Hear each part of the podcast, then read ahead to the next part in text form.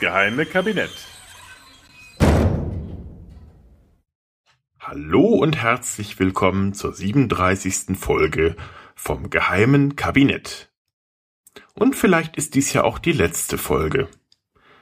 Denn bekanntlich geht morgen die Welt unter. Schon wieder einmal. Meteoriten sollen auf uns herniederstürzen, ein Blut- und zugleich Supermond wird erscheinen, das Schweizerische Forschungszentrum CERN wird ein schwarzes Loch erzeugen und die gefürchtete Nebenkostenabrechnung des Vermieters liegt in eurem Briefkasten. Irgendwas ist ja immer. Vielleicht ist das ja auch schon geschehen und ihr hört diesen Podcast ja zeitversetzt mit dem letzten Rest eures Handy-Akkus, während ihr durch die menschenleeren Ruinen von dem, was einstmals Berlin oder Köln gewesen waren, durchstreifet. Auf der Suche nach dem letzten mobilen Aufladegerät der Menschheit.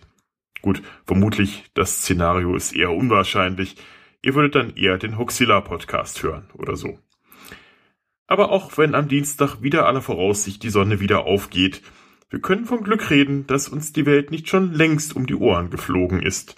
Und damit meine ich noch nicht mal die Meteoriten, Angriffe von Alien-Raumschiffen oder Zombie-Viren. Das noch alles etwas eher unrealistische Szenarien, Nein, ich meine die vielen Gelegenheiten, bei denen wir uns als Menschheit in den letzten Jahrzehnten tatsächlich um ein Haar selbst ausgerottet hätten. Aufgrund von äußerst banalen Fehlern. Die Grundlage für diese äußerst beunruhigenden Geschehnisse bildete der Kalte Krieg zwischen den Supermächten USA und Russland, die aufgrund des immensen Arsenals nuklearer Massenvernichtungswaffen durchaus das Potenzial gehabt hätten, die Menschheit gleich mehrfach auszurotten. Durch das Gleichgewicht des Schreckens sollte immerhin gewährleistet sein, dass es nicht zu einem wirklichen Schlagabtausch der Kontrahenten kam. Das dürfte dann vermutlich auch der Grund gewesen sein, warum man in der Kuba-Krise, bei dem die Welt für mehrere Stunden tatsächlich unmittelbar am Abgrund eines amerikanisch-russischen nuklearen Schlagabtauschs gestanden hat, und dass die beiden Seiten in Anbetracht der fatalen Konsequenzen eines nuklearen Krieges doch noch einsichtig wurden und der gesunde Menschenverstand, so selten das passiert, obsiegte. Nun, man würde ja annehmen, dass man diese fürchterlichen Kräfte so gut wie nur Menschen möglich dagegen absichern würde, eine versehentliche Entfesselung dieser Höllenmaschine geschehen zu lassen. Würde man annehmen. Doch, naja, ich fange anders an. Kennt einer von euch noch den Film Wargames von 1983, der in Deutschland unter dem Titel Kriegsspiele gezeigt wurde? Nicht? Bin ich schon so alt? Na gut. Na gut, es ging darum um den Teenager David, gespielt von Matthew Broderick, der sich auf der Suche nach neuen Computerspielen unwissentlich in das NORAD-System des US-Verteidigungsministerium einhackt und mit dem Spielen einer Simulation eines weltweiten thermonuklearen Krieges einen solchen beinahe wirklich auslöst. Aber glücklicherweise kann sowas im wahren Leben natürlich nicht passieren, was, ne? Hollywood hat Ideen. äh, doch, könnte es. Und es ist sogar schon passiert. Am 9. November 1979, kurz vor 9 Uhr morgens, setzte sich ein niederrangiger Air Force-Techniker an einen Computer und startete wohl aus Langweile das Simulationsprogramm eines großflächigen Angriffs durch die Sowjetunion. Naja, das werden natürlich noch Simulationen gewesen sein, die eher nicht so aufregend waren, aber auf so einem Stützpunkt kann es einem wohl echt langweilig werden manchmal. Was er nicht ahnte, der Computer war so mit dem Hauptrechner vernetzt, dass diese den simulierten Angriff den verdutzten NORAD-Mitarbeitern als einen realen Angriff durch die Russen anzeigte. Sämtliche Nuklearsilos der USA wurden sofort in Alarmbereitschaft gesetzt, um den atomaren Gegenschlag vorzubereiten. Das Flugzeug mit der mobilen Kommandoeinheit des Präsidenten, das sogenannte Doomsday Plane, wurde startbereit gemacht und als man Jimmy Carter nicht rechtzeitig aufgetrieben hatte, Last call for Mr. Jimmy Carter. Mr. Jimmy Carter, please. Startet die Maschine ohne ihn. Glücklicherweise kam dem Commander von NORAD die Idee, noch einmal die Daten zu überprüfen und die Radarstationen anzurufen, ob man denn überhaupt feindliche Raketen im Anflug erkennen würde. Und als nun auf den Radarschirmen nur der klare Himmel erkennbar wurde, wurde der Alarm Gott sei Dank wieder abgeblasen, bevor man die Welt in Schutt und Asche gelegt hatte. Gut, dass die Telefone funktionierten. Sicher hat man natürlich gerade diese vitalen Kommunikationslinien doppelt und dreifach geschützt, nicht wahr? Hat man nicht? Naja, zumindest nicht Anfang der 60er Jahre. Im Hauptquartier des Strategic Air Command in Nebraska ging am 24. November des Jahres 1961 plötzlich die Direktleitungen zu den unterirdischen Anlagen von NORAD in Wyoming nicht mehr. Auch nicht zu den Radaranlagen. Tot. Nicht mal mehr ein Freizeichen war zu hören, so wie in Tod alles ausgelöscht. Nicht mal mehr über die zivilen Telefonnetze bekam man jemand an die Strippe. Die Russen mussten also durch einen massiven Angriff, so schloss man, die Anlagen mit Nuklearraketen zerstört haben. Die Leitungen immerhin zu den Militärflughäfen funktionierten noch, daher wurden in den ganzen USA die B-52-Bomber mit Atomraketen bestückt und für einen Gegenschlag auf die Startbahnen gerollt. In den nächsten zwölf Minuten erwarteten die Piloten den Angriffsbefehl, der den Dritten Weltkrieg ausgelöst hätte. Der kam, die ersten Flugzeuge hoben auch schon ab in Richtung der angewiesenen strategischen Ziele, Darunter wäre übrigens auch Deutschland gewesen, denn die Großmächte planten jeweils unabhängig voneinander einen verstrahlten Korridor der Vernichtung in Europa zu schaffen, um es den Bodentruppen des Feindes zu erschweren, in die Paktstaaten des Gegners vorzudringen. Da ihr diesen Podcast dennoch hören könnt, ist klar, dass es nicht ganz so kam. Denn glücklicherweise für uns alle meldete sich einer der bereits in der Luft befindlichen B-52-Piloten, der kam nämlich zufällig an einem der angeblich zerstörten militärischen Einrichtungen vorbei und meldete die Abwesenheit von Ruinen und Rauch. Also die Anlagen standen offensichtlich noch. Die Zeit war gerade noch ausreichend, um über die verbliebenen Telefonleitungen die Gemüter so weit zu beruhigen, dass man den Weltuntergang wieder absagen konnte. Was war geschehen? Es stellte sich heraus, dass ein, aus einem dämlichen Zufall heraus sämtliche Leitungen, die NORAD und das Strategic Air Command, oh, schwieriges Wort, Strategic Air Command und die Vorwarnradarstationen inklusive aller Backup-Leitungen und zivilen Telefonleitungen über ein und dasselbe Relaisstation in Colorado verlief. Und exakt diese hatten sich aufgrund einer Überhitzung abgeschaltet und somit sämtliche Kommunikation zwischen Jungs mit dem zuckenden Finger über dem roten Knopf und den Leuten unterbrochen, die ihnen beständig gut zugeredeten, diesen etwa nicht zu drücken. Zum Glück ist ja zumindest in den Computersystemen von NERD überall die beste und neueste und teuerste Technik vorhanden gewesen, die einen technischen Fehler zumindest ausschließen konnte. Nicht wahr? Nicht? Na gut, wir befinden uns im Jahr 1980. Der Kalender über dem grünlich leuchtenden Monitor zeigt den 3. Juni, also ein halbes Jahr nach dem Vorfall mit dem Simulationscomputer. Es ist zwei Uhr morgens, eine Uhrzeit, an der eigentlich nichts Gutes passieren kann. Doch jetzt nicht. Denn als einer der beiden anwesenden Air Force-Techniker mal kurz auf den Monitor blickt, steht da an der Stelle, wo sonst immer das Vertrauen erweckende Zero Incoming Missiles blinkt, plötzlich die Ziffer 2, sowie in Two Incoming Missiles. Der Techniker erstarrt, haut kurz mal auf den Monitor, naja, macht er wohl nicht wirklich, aber ich sage das jetzt um der Dramatik willen, aber er tut halt, was Techniker so tun, um einen möglichen Fehler auszuschließen und tatsächlich die Anzeige ändert sich. Jetzt steht da aber plötzlich 220 ankommende Raketen. Irgendwas piepst unschuldig im Hintergrund. Stelle ich mir jedenfalls vor. Piep, piep, piep. Alarmsirenen gesellen sich dazu. Hektik bricht aus, Telefonhörer werden an vor Aufregung rote Ohren gehalten und funktionieren wundersamerweise diesmal auch tatsächlich.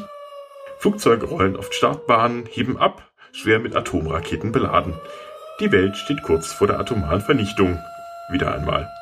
Doch auch diesmal rettet uns die Radartechnik, denn gerade auf den Radarschirmen sind wieder mal keine anfliegenden russischen Raketen zu sehen. Glücklicherweise wieder einmal rechtzeitig kann Armageddon abgesagt werden. Drei Tage später stellt sich heraus, dass der Fehler an einem mangelhaften Bauteil gelegen hatte. Ein Computerchip hatte durchgedreht und statt der Ziffer 0 die Ziffer 2 angezeigt. Unbestätigten Gerüchten zufolge soll das Bauteil gerade mal 46 Cent gekostet haben. Wie ich immer sage, öffentliche Ausschreibung und die Vorschrift, immer das günstige Angebot zu nehmen, ist nicht immer von Vorteil. Zum Glück retten uns ja die Radar- und Satellitenanlagen, deren Lob noch viel zu selten gesungen wurde. Schließlich sind diese ja unbestechlich und frei von Fehl, äh, warum frage ich das denn überhaupt? Natürlich nicht. Wir werfen mal einen Blick auf die andere Seite des äh, Eisernen Vorhangs. Wir schreiben den 26. September 1983 in Sowjetrussland. Kurz davor hatte Reagan, sein Krieg der Sterne-Programm angekündigt und die Sowjetunion als Reich des Bösen betitelt. Am 1. September hatten die Russen ihrerseits ein koreanisches Passagierflugzeug abgeschossen, das vermutlich versehentlich in den russischen Luftraum gekommen war. Die Lage war also durchaus angespannt. Mit Oko, russisch für Auge, dem satellitengestützten Raketenüberwachungssystem hatten die Sowjetunion mit den Amerikanern technisch gleichgezogen.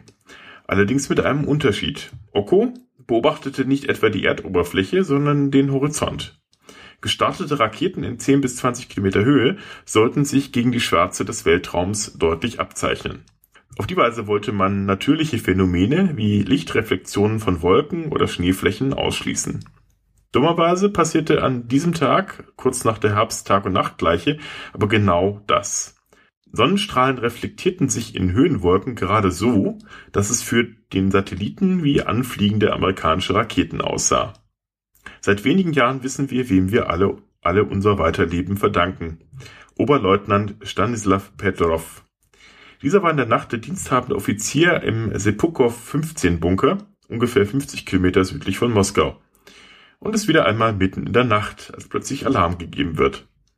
Eine amerikanische Rakete wird als im Anflug befindlich gemeldet. Eigentlich hätte Petrov sofort die Kommandokette auslösen müssen, die einen atomaren Gegenschlag zur Folge gehabt hätte, doch er zögert. Eine Rakete? Das kann doch nicht stimmen. Warum nur eine? Er meldete einen Fehlalarm an sein Oberkommando. Dann weitere Alarme. Ein zweiter, dritter, vierter und fünfter Anflug von Raketen wurde angezeigt. Doch wieso so wenige? Petrov hielt die Amerikaner nicht für so dumm, nur so wenige Raketen zu schicken. Das hätte doch die massive Antwort der Russen nach sich gezogen. Wenn schon Angriff, dann mit allen und nicht mit einzelnen Raketen. Petrov meldete abermals Fehlalarm. Zu Recht, wie sich am nächsten Morgen herausstellte. Petrov erhielt darauf den höchstmöglichen Orden der Sowjetunion, wurde befördert und lebt bis heute reich und berühmt in Moment, etwa doch nicht? Nee, in Wahrheit hielt die Militärführung nämlich den Vorfall geheim, da er ihnen offensichtlich peinlich war. Zudem hatte Petrov genau genommen gegen die Vorschriften verstoßen und die Kommandokette missachtet. Er wurde also für seine Tat weder belobigt noch bestraft, auch wenn man letzteres hin und wieder liest. Stimmt aber nicht. Doch seine Geschichte wurde erst lange nach dem Zusammenbruch der Sowjetunion bekannt. Inzwischen hat er dann doch noch einige Ehrungen erhalten, so wurde ihm 2006 der World Citizen Award der UNO und zuletzt 2013 in Dresden in der Semperoper der mit 25.000 Euro dotierte Dresdenpreis verliehen.